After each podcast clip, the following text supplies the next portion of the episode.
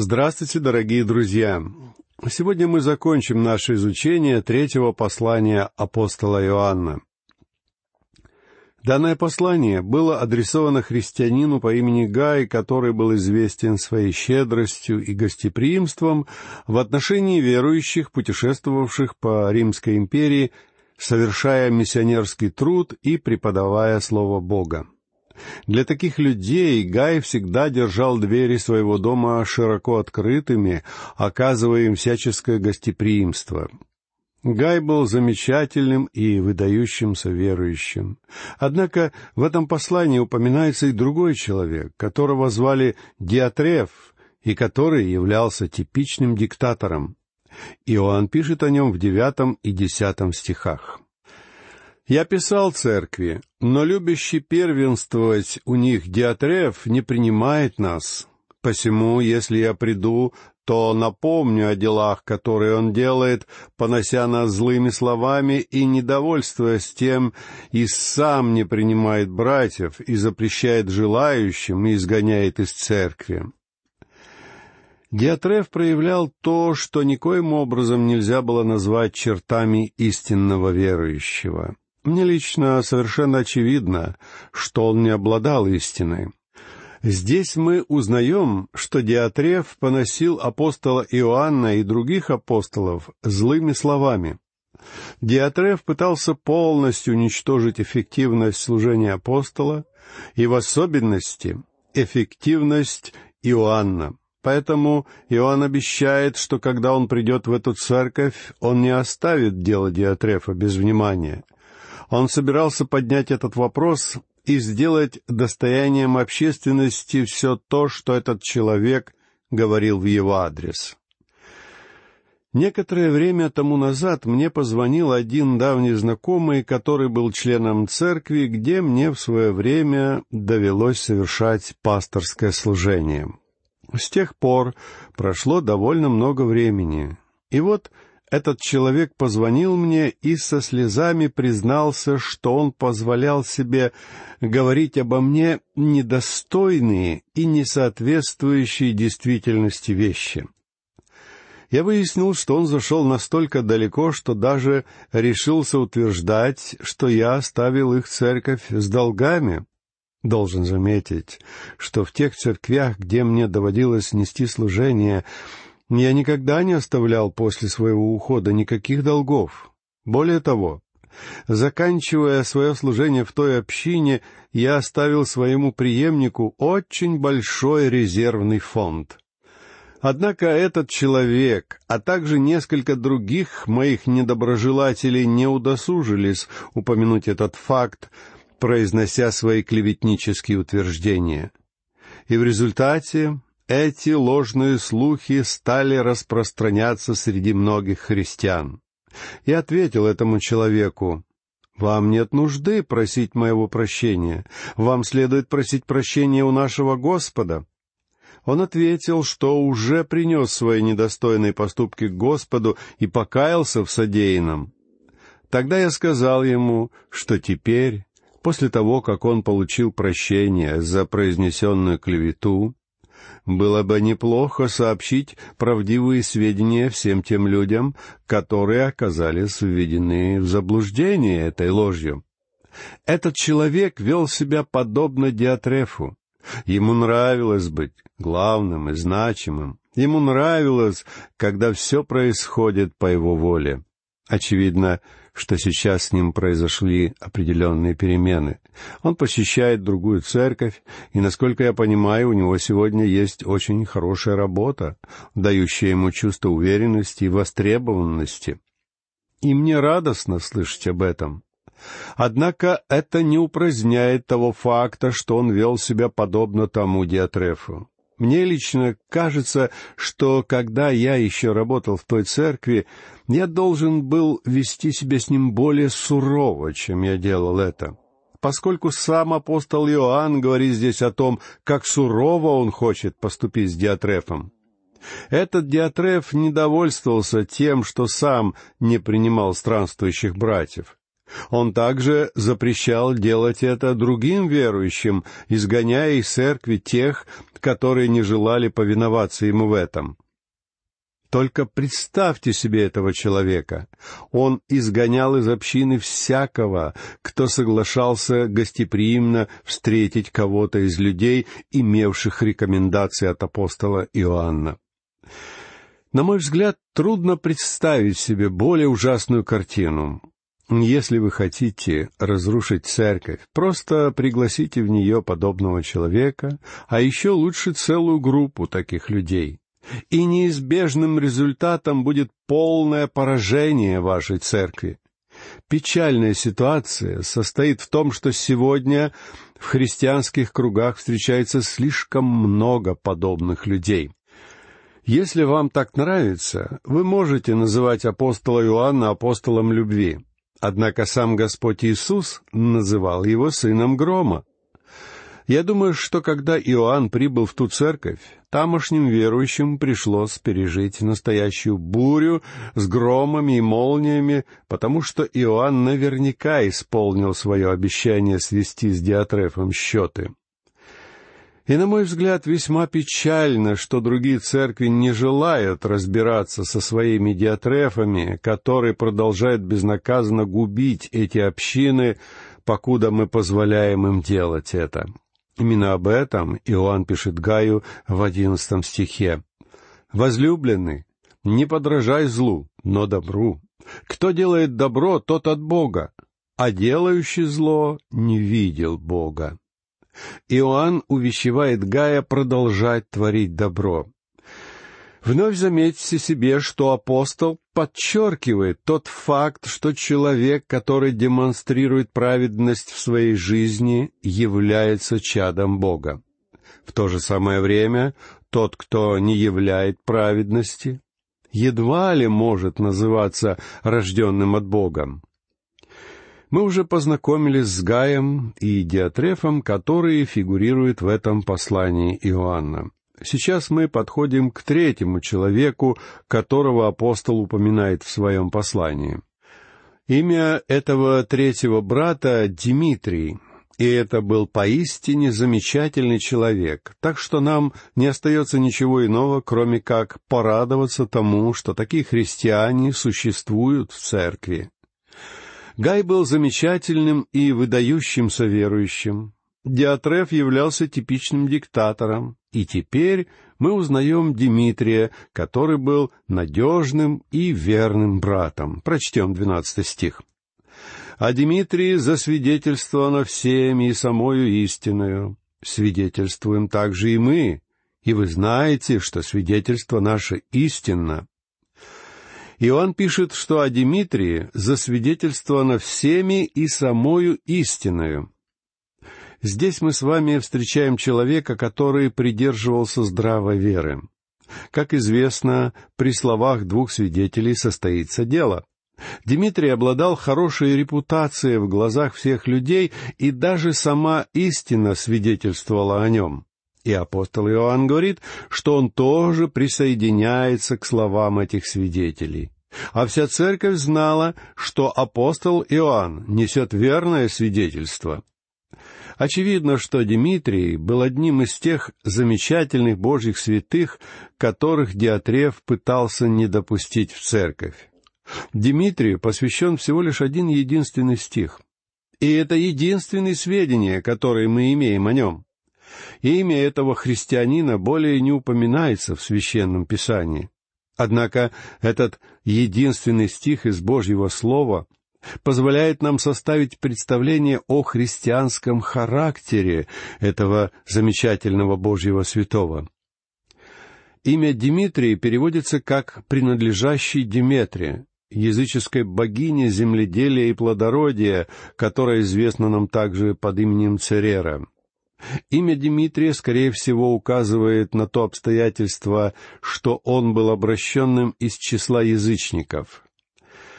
Вероятнее всего, он вырос в языческой семье и прежде поклонялся богам, которым обычно поклонялись все греки и римляне. Однако, обратившись к истинному Богу, этот человек стал странствующим миссионером, посвятившим себя делу преподавания Божьего Слова. Его жизнь подтверждала и украшала учение Христа, и другие верующие могли дать достойное свидетельство о его характере, ибо он был верен учению священного Писания. Очевидно, что Дмитрий находился среди группы миссионеров, которых упоминает в данном послании апостол Иоанн и которых Диатреф не желал принимать в своей церкви. Дмитрий был одним из тех странствующих проповедников, которые путешествовали по всей территории Римской империи в первом столетии. Смиренных и безвестных, не получивших ни заслуженного призвания, ни славы, он был воином той великой армии, которая несла Евангелие через всю Римскую империю, дабы в результате можно было смело сказать, что весь мир услышал благую весть о Божьем спасении. Весь римский мир того времени, весь цивилизованный мир был в полной мере евангелизировал подобными скромными служителями. Они сумели достичь самых отдаленных уголков и территорий того мира. Но, несмотря на их усилия, в то же самое время стало укрепляться и утверждаться отступничество, и начали появляться люди, подобные Диатрефу. Дмитрий был одним из ярких лучиков света среди мрака того времени. Он был истинно смиренный Божий святой, и вокруг нас сегодня есть также множество людей, подобных ему. Они не такие, как Диатреф, они даже не такие, как Гай, их трудно назвать яркими и особо выдающимися христианами. Они являются смиренными Божьими святыми, совершающими то, к чему их призвал Бог. Такие люди могут годами скромно и смиренно нести какие-то незаметные служения, например, занятия воскресной школы. Недавно я услышал об одной женщине, которая уже много лет скромно работает с инвалидами. Ее служение поистине прекрасно и замечательно. Однако практически никто не знает о ней ничего. Никто никогда не отмечал ее заслуг и не благодарил за ее усилия. Никто никогда не вручал ей почетных грамот или благодарственных писем. А это следовало бы сделать. Однако никому никогда это даже не приходило в голову. Причем эта женщина вовсе не стремится к подобному чествованию, и если бы кто-то решил сделать ей какой-то отмечающий ее служение подарок, она была бы явно смущена. И сегодня есть множество Божьих святых, подобных ей, которых Бог использует весьма скромным и незаметным образом. Такие верующие не пытаются быть главными солистами. Они готовы просто петь в хоре, среди других, таких же, как они.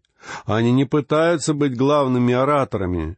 Они не стремятся главенствовать и руководить. Они вовсе не желают становиться председателями каждого комитета, который формируется в церкви. Они готовы оставаться на заднем плане, продолжая усердно совершать важную и нужную работу в церкви и благодаря этому они являются истинными столпами церкви. Они поддерживают христианскую работу, и они поддерживают проповедников. Среди наиболее замечательных верующих, которых мне только доводилось знать, была одна маленькая пожилая женщина, которая каждое воскресенье утром приходила с палочкой в нашу церковь. Она не пропускала ни одного воскресенья и у нее всегда находились теплые и добрые слова для всех приходящих. А также она всегда поддерживала проповедника. Однажды она сказала мне, что ей кажется, что это и есть ее работа, ибо она может делать только это. Хотя в этом она была не права. На самом деле она делала и другие важные вещи. Так что церковь полна замечательных Божьих святых. Не нужно думать, что я утверждаю, что каждый человек в современной церкви обязательно будет похож на этого Диатрефа. Слава Богу, что таких, как он, в церкви сегодня сравнительно мало. Даже в послании Иоанна мы видим, что соотношение между заслуживающими похвалы и порицания верующими в церкви составляет два к одному. Мне лично кажется, что сегодня в церкви соотношение между числом достойных и недостойных христиан оказывается еще лучше, может быть, сто к одному. Слава Богу за тех людей в наших церквях, которые подобны Дмитрию. Грамматическая форма, которую использует в двенадцатом стихе Иоанн, подразумевает, что Дмитрий обладал хорошей репутацией в прошлом и что он все еще сохраняет за собой хорошую репутацию. На протяжении продолжительного периода времени Дмитрию удавалось демонстрировать свою веру, проверенную временем. Его знали как надежного и верного брата, а также как истинного Божьего человека. Да, иногда кто-то может обмануть всю церковь, но только не Дмитрий, ибо он был проверен в истине. Он соответствовал самым строгим критериям верующего. И апостол Иоанн признавал и одобрял это свидетельство. Так что истинное испытание христианской жизни происходит не на большой арене, перед большой аудиторией. Хорошо известно, что на протяжении первых трех столетий в общей сложности около пяти миллионов христиан избрали для себя путь мученичества, верно неся свое свидетельство об истине Евангелия и сложив свои жизни за Христа. Но, может быть, вы не знали о том, что в то же самое время было гораздо более верующих, которые каждый день скромно и смиренно несли свое свидетельство посредством своей верной жизни. Они не проявляли ничего выдающегося, ничего экстраординарного, ничего яркого или сенсационного, ничего бросающегося в глаза — они просто жили для Бога. У них была цель, у них было направление, и их жизнь подтверждала верность их пути. Наша современная цивилизация переживает упадок, который характеризовал Рим в первом столетии. В наши дни среди множества людей царит безграничный пессимизм и отсутствие надежды на будущее нашего общества. И в результате этого целые поколения молодых людей оказываются лишены того, что дало бы им направление и целеустремленность в жизни. Нередко такие люди просто желают отделиться и изолировать себя от окружающего их общества. То же самое происходило и в первом веке. Но среди этого увядающего общества первого столетия с его низменной нравственностью и упадком характера появилось Божье послание о том, что Бог послал в мир своего Сына. Были тысячи людей, которые соприкоснулись с Ним, и это соприкосновение перевернуло их жизни. Мы не знаем сегодня имен этих людей, и сведения о них безвозвратно потеряны. Однако мы обязательно найдем их имена в книге жизни Агнца. Эти люди прожили свои жизни для Бога, хотя им и было суждено умереть в безвестности в глазах этого мира. Но Бог знает их, так что их имена сияют в вышней славе. В завершении этого послания апостол пишет в стихах с тринадцатого по пятнадцатый. «Многое имел я писать, но не хочу писать к тебе чернилами и тростью, а надеюсь скоро увидеть тебя и поговорить устами к устам». Хотя Иоанн написал свое Евангелие, а также книгу Откровения, две самые длинные книги Нового Завета, апостол весьма откровенно заявляет, что он предпочитает живой язык скупому языку официального послания. Иными словами, он с гораздо большим удовольствием сказал бы своими собственными словами все то, что он хотел сказать в этом произведении. «Многое имел я писать, но, надеюсь, скоро увидеть тебя и поговорить устами к устам», — пишет Иоанн. И однажды это будет так для каждого из нас.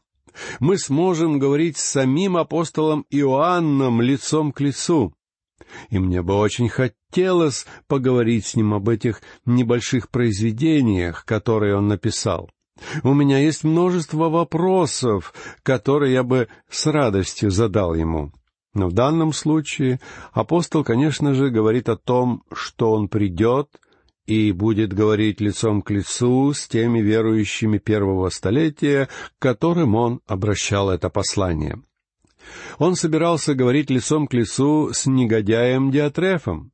И мне жаль этого человека, потому что ему, несомненно, досталось при той встрече. А также Иоанну предстояло говорить с Гаем и Дмитрием, с этими замечательными божьими мужами.